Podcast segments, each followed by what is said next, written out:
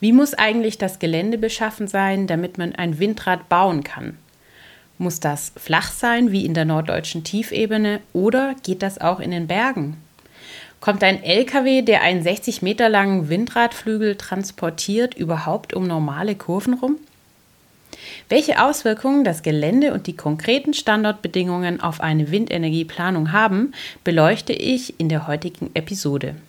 Heißt es manchmal womöglich auch Ende Gelände?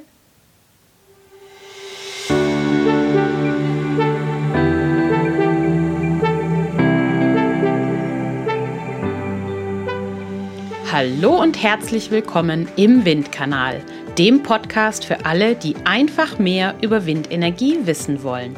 Ich bin Julia, Windenergie-Expertin aus dem Süden Deutschlands und begeistert für die Energiewende im Einsatz. Ich erkläre einfach und verständlich Wissenswertes aus der Welt der Windenergie. So könnt ihr euch eine eigene Meinung bilden und ab sofort fundiert mitreden.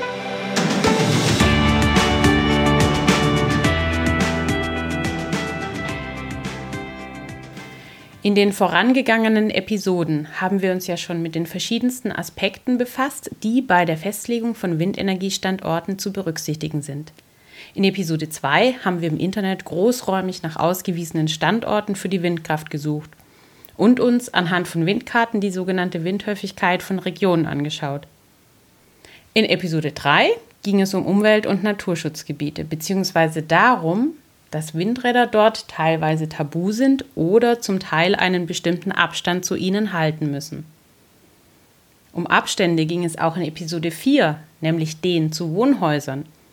Und in Episode 5 um den Abstand zu Straßen, Stromleitungen und Flugplätzen. Schauen wir uns jetzt also mal das kleine Fleckchen windhöffiger Erde an, das übrig ist, wenn man die ganzen Abstandspuffer um Ortschaften, Stromleitungen, Straßen, Naturschutzgebiete, Rotmilanhorste etc. pp. abgezogen hat. Gibt es dort das Gelände überhaupt her, eine Windkraftanlage zu errichten? Schauen wir uns das erstmal vom Schreibtisch aus an. Aus einer detaillierten topografischen Karte kann man nämlich schon zwei wichtige Kriterien herauslesen.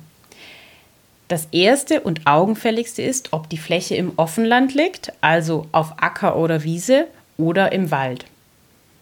Es gibt nämlich Länder bzw. Bundesländer, in denen Windkraft im Wald nicht erlaubt ist. Im Bundesland Thüringen etwa wäre eine Fläche im Wald, Stand Frühjahr 2021, sofort aus dem Rennen. Häufig sind aber ausgerechnet die windstarken Höhenlagen bewaldet und in den allermeisten Ländern ist Windkraft im Wald zulässig. Sowohl Offenland als auch Waldstandorte haben beide ihre spezifischen Eigenschaften.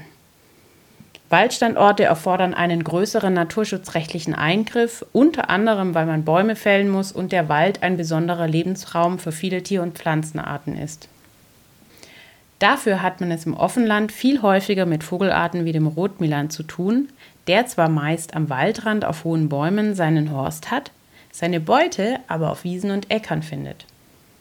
Daher sind seine Hauptbewegungsdaten im Luftraum über dem Offenland zu verzeichnen. Das kann Auswirkungen auf die Windenergieplanung haben, doch dazu in einer späteren Episode mehr. Für die Bauphase einer Windenergieanlage braucht man etwa einen bis eineinhalb Hektar Platz auf dem Boden. Ganz grob ist das ein Rechteck von 50 auf 200 Metern, allerdings unregelmäßig geformt. Neben dem Fundament des Windrads muss eine ebene, schwerlastfähige Schotterfläche gebaut werden. Darauf wird der Großkran, der für die Errichtung des Windrads gebraucht wird, stehen. Diese sogenannte Kranstellfläche ist bei Anlagen, die jetzt neu gebaut werden, etwa 0,2 bis 0,3 Hektar groß oder umgerechnet in Quadratmetern 2000 bis 3000. Die Kranstellfläche muss während der gesamten Betriebsdauer der Windenergieanlagen bestehen bleiben. Warum? Falls mal ein Getriebe oder ein Rotorblatt ausgetauscht werden muss, braucht man dazu einen Großkran wie bei der Errichtung der gesamten Windenergieanlage. Während der Bauphase braucht man logischerweise auch etwas Platz um die Fundamentgrube und die Kranstellfläche herum. ähnlich wie beim Bau eines Einfamilienhauses, nur eben etwas größer. Auch braucht man temporäre Lager- und Montageflächen für die Einzelteile der Windenergieanlagen, die nach und nach angeliefert und zusammengesetzt werden. Nach der Bauphase kann aber etwa die Hälfte der besagten Flächen wieder renaturiert bzw. bei Waldstandorten aufgeforstet werden. Vielleicht fragt ihr euch gerade, wie ich vom Thema Offenland versus Waldstandort so flugs auf die Maße der Kranstellfläche komme. Warum also gehe ich gerade so detailliert auf den Flächenbedarf ein? Wir sind damit nämlich schon beim zweiten wichtigen Kriterium, das man aus einer topografischen Karte herauslesen kann. Die Geländeform. Ihr könnt euch vorstellen, dass es ideal ist, wenn der konkrete Standort des Windrads inklusive Kranstellfläche weitgehend eben ist. Je abschüssiger der Untergrund, desto anspruchsvoller wird das Ganze natürlich. Auch das hat ein Windrad mit einem Einfamilienhaus gemein. Es ist erstaunlich, bis zu welcher Hangneigung der Bau von Windenergieanlagen technisch möglich ist.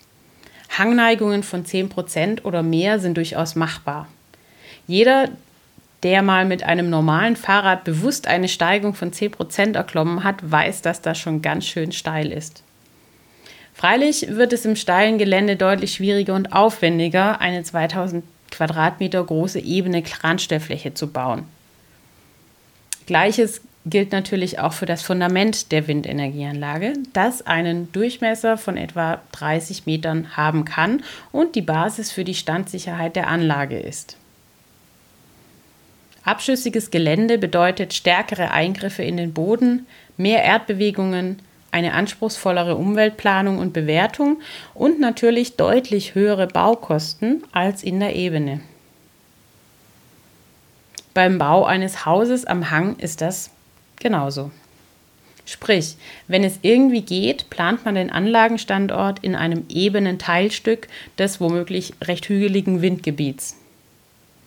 Hier ist der Eingriff geringer, der Bau günstiger und schneller. Bei einem Windenergiestandort im Offenland müssen keine oder nur wenige Bäume weichen und es gibt im Gegensatz zu Waldstandorten seltene Einschränkungen bei der erlaubten Bauzeit. Befindet sich die konkrete Windparkfläche auf einem flachen Hochplateau eines Mittelgebirges, ist der Bau des Fundaments, der Stellflächen sowie der Windräder an sich also kein Problem. Aber die vielen großen Einzelteile, die wie bei einem Fertighaus angeliefert werden, müssen ja erstmal auf den Berg geschafft werden. Für Schwerlastverkehr mit Überlänge und oder Überbreite können lange steile Anstiege oder enge Kurven zur großen Herausforderung werden. Ich muss also schon früh in der Karte auf die Höhenlinien am und um den Standort herum achten. In hügeligem Gelände oder Mittelgebirgen durchschneiden gerne mal steile Taleinschnitte die Höhenrücken. Schmale Ortsdurchfahrten oder eine zu geringe Belastbarkeit von Brücken sind ebenfalls häufige Hindernisse zwischen Autobahnabfahrt und Windparkeinfahrt. Hier liegt in der Ruhe die Kraft.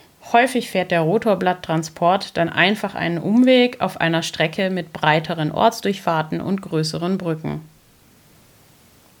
Für die reibungslose Anlieferung ist später ohnehin ein auf Windenergieanlagentransporte spezialisierter Logistikplaner zuständig.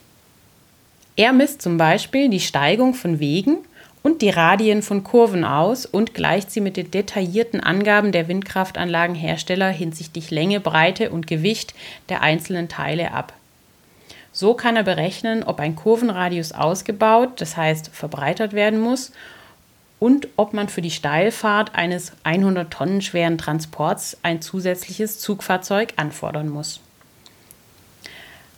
So, nach einem ersten Entwurf des Windparks am Schreibtisch ist es sehr wichtig, sich bei einer Standortbegehung die Verhältnisse vor Ort genau anzuschauen. Hier entdeckt man Dinge, die in der Karte oder im Luftbild schlichtweg nicht zu sehen sind. Zum Beispiel eine Gruppe alter Eichen, die mit Baumhöhlen oder Rindenspalten ein guter Lebensraum für Fledermäuse sein könnten und nicht gefällt werden dürfen, eventuell. Das kann erfordern, den angedachten Standort der Windenergieanlage kleinräumig zu verschieben. Oder man sieht, dass ein Feldweg, den man sich als Zuwägung überlegt hatte, eine für Langtransporte unüberwindbare Senke aufweist. die in der Karte nicht ersichtlich war.